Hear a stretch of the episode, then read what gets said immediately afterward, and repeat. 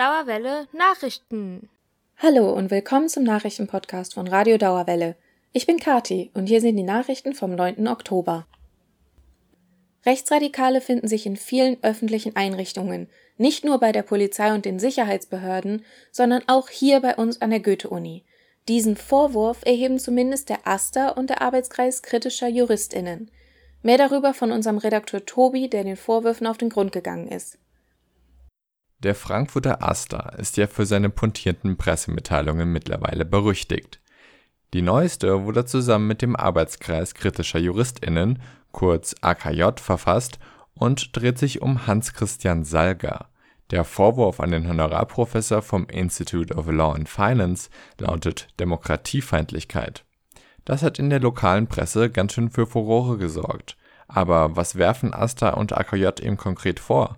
Ich habe mich mit Lukas vom AKJ getroffen und er versteht unter demokratiefeindlich, dass in Vorträgen zum Thema Asylrecht auch bei der AfD Desiderius äh, Erasmus Stiftung in Frankfurt, die er gehalten hat, eben auch weit entfernt von seinem eigentlichen Fachgebiet, das er zumindest in der Uni bekleidet, sozusagen den politisch Verfolgten einfach erstmal empfiehlt, sich nicht mehr äh, äh zu äußern, politisch äh, oder religiös, und eigentlich sagen würde, dass die einfach mal die Fresse halten sollen, äh, dass er da halt irgendwie das Grundrecht auf Asyl eigentlich mit Füßen tritt und Sager Stopp mal. Ja Geflüchtete sollen, Zitat, einfach mal die Fresse halten, damit sie nicht verfolgt werden? Tatsächlich. Salga hat genau das auf einem Vortrag für die AfD-nahe Desiderius Erasmus Stiftung gesagt. Bei seinem Vortrag über Asylrecht leistete er sich allerdings auch andere Äußerungen, die so richtig nach Stammtisch klingen. Sein Kommentar zu minderjährigen Geflüchteten ich habe mir da immer so fünf, sechs, sieben Jahre alte Kinder vorgestellt. Heute weiß ich, das sind 17-jährige, kampferprobte junge Männer, denen man, so will ich das mal sagen, nachts nicht im Dunkeln begegnen möchte. Und in dem Format geht es weiter. Sager spricht über Familiennachzug oder wie er es nennt, Klarnachzug und über Einwanderung als Sicherheitsrisiko. Aber wer ist der Typ mit den Stammtischparolen überhaupt? Professor Dr. Hans-Christian Salger ist seit 1998 Honorarprofessor an der Goethe-Uni. Sein Fachgebiet ist eigentlich Unternehmensrecht. 2013 war Salger mal kurz AfD-Mitglied, er ist aber im selben Jahr wieder ausgetreten.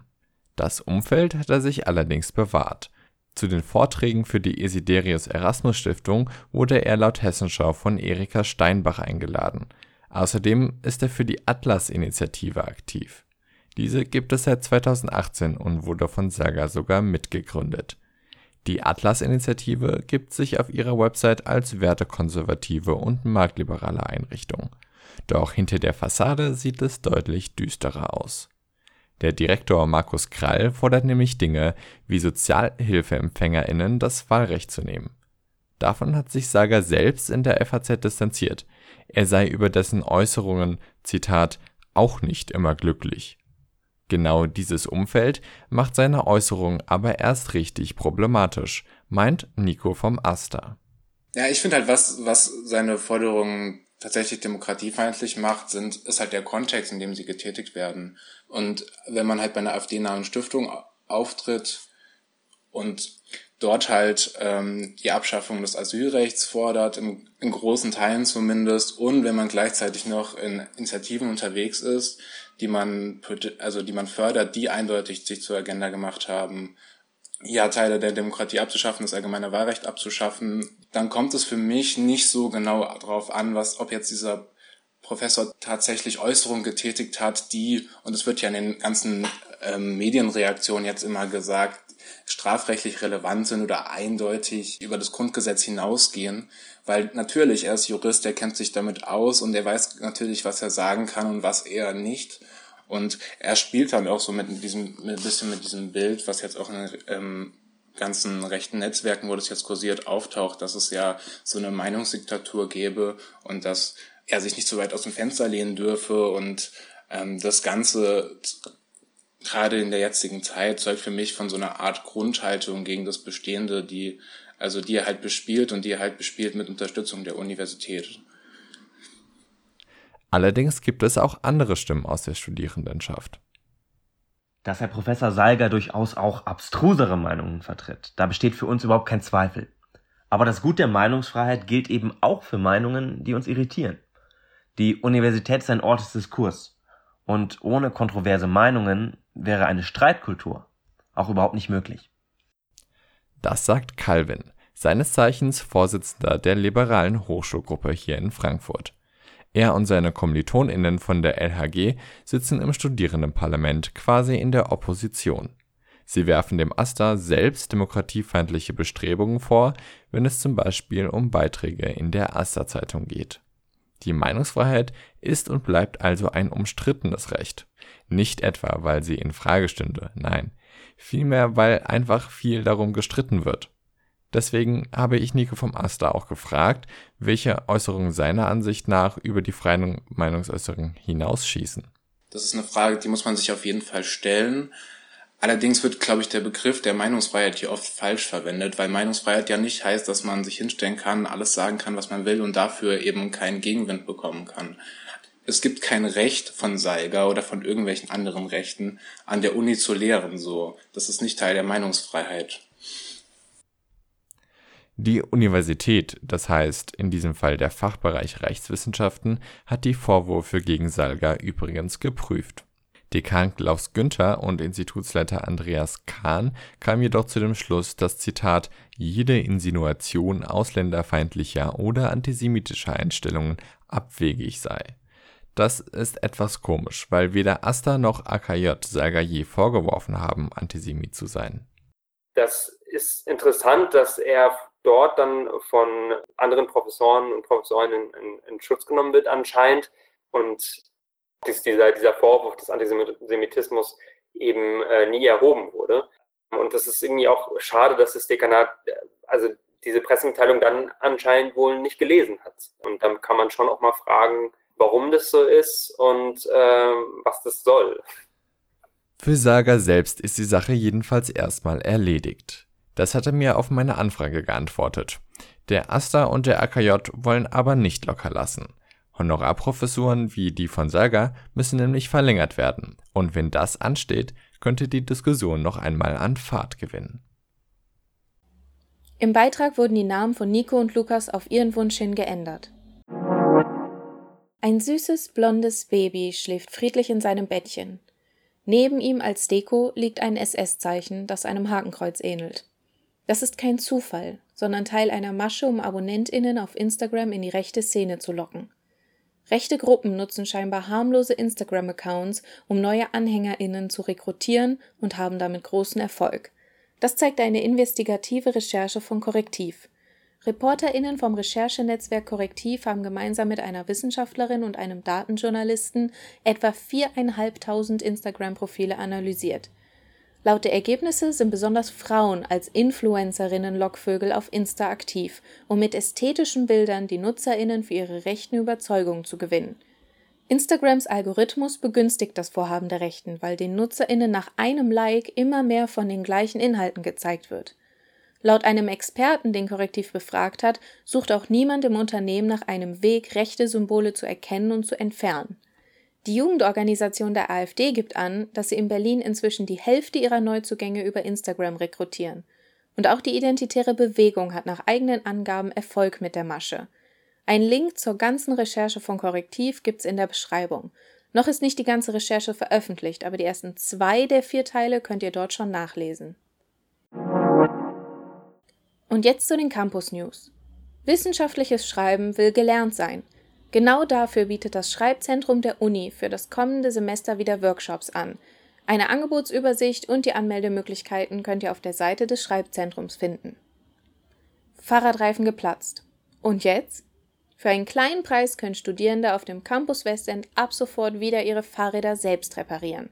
Dafür ist ein wenig handwerkliches Geschick nötig und die Mitarbeitenden sind gerne bereit, Tipps zu geben oder können ein fachmännisches Auge auf die Sache werfen.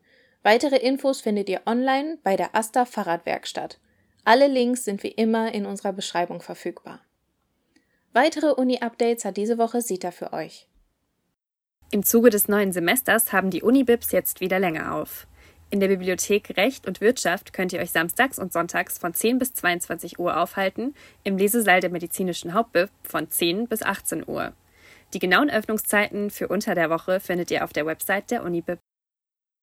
Wer kennt es nicht? Zu Hause herumsitzen, Essen in sich hereinstopfen und durch die Arbeit im Homeoffice oder der Home-Uni den Sport auch mal ein bisschen vernachlässigen.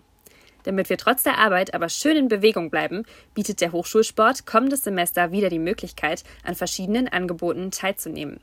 Ab dem 19. Oktober könnt ihr euch auf der Webseite des Hochschulsports anmelden. Wegen Corona wird es auch Online-Kurse geben, bei denen ihr von zu Hause aus mitmachen könnt. Zum Beispiel Zumba, Salsa, HIIT oder Ballett. Präsenzkurse gibt es zum Beispiel im Bouldern, Fußball, Pole Dance, Schwimmen, Tai Chi oder Yoga. Kurz gesagt, für jeden ist etwas dabei. Viel Spaß! Zwei Veranstaltungen für ein Leben neben der Uni präsentiert euch heute Silvia.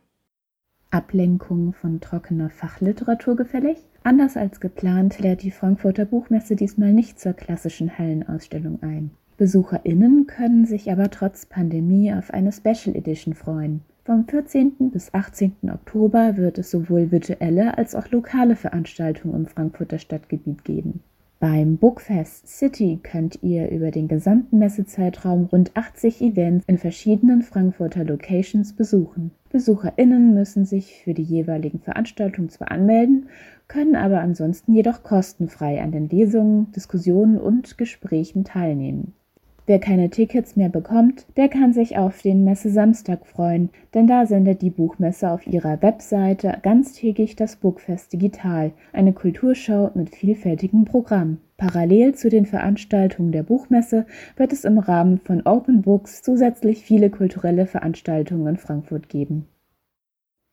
Frankfurt kolonial und postkolonial von kritischem Weißsein über die Frankfurter Kolonialgeschichte und Diskriminierung marginalisierter Gruppen in Deutschland. Die Themen der neuen Stadtlabor-Ausstellung Ich sehe was, was du nicht siehst, Rassismus, Widerstand und Empowerment im Historischen Museum Frankfurt sind schwer zu verdauen, aber deswegen nicht weniger wichtig. Das von Frankfurter BürgerInnen mitgestaltete Ausstellungsformat Stadtlabor versucht einen multiperspektivischen Blick auf Frankfurt während und nach der Zeit des Kolonialismus zu bieten. Es zeigt, wie auch heute noch die Auswirkungen ungleicher Machtverhältnisse sichtbar oder eben unsichtbar sind.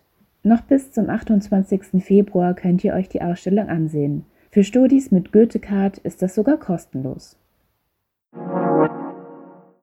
Zum Schluss hat Helene sich noch in Frankfurt umgesehen und dabei den Flop der Woche entdeckt.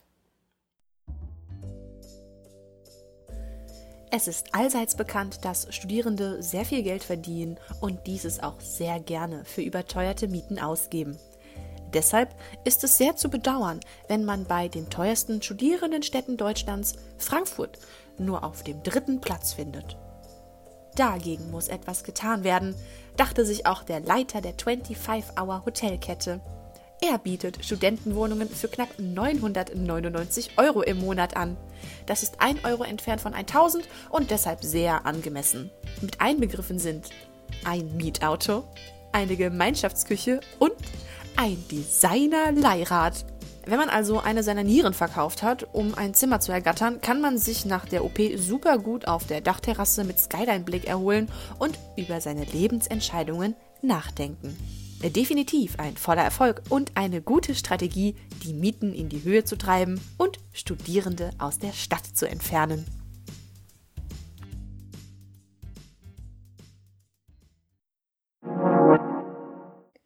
Das waren die Nachrichten von Radio Dauerwelle.